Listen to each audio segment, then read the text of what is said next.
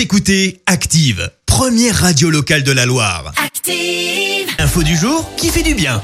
Alors ce matin, bonne nouvelle pour les amateurs de vélo. Et oui, l'opération Coup de pouce vélo est prolongée jusqu'à la fin de l'année. On l'a appris en début de semaine. Lancé au moment du déconfinement, ce forfait de 50 euros permet en fait de réparer son vélo. C'est pris en charge par l'État. L'opération est dotée de 20 millions d'euros supplémentaires avec pour objectif de dépasser le million de réparations. Ce coup de pouce qui a déjà connu un grand succès, 620 000 vélos ont été réparés grâce notamment à l'engouement pour le vélo en cette période de pandémie, favorisé également par de nombreux aménagements. La fréquentation des pistes cyclables a ainsi progressé de 29% depuis la fin du confinement par rapport à la même période l'année dernière. Par ailleurs, l'État va doubler pour les ménages modestes les primes mises en place par les collectivités pour l'achat d'un vélo à assistance électrique jusqu'à 200 euros de l'État.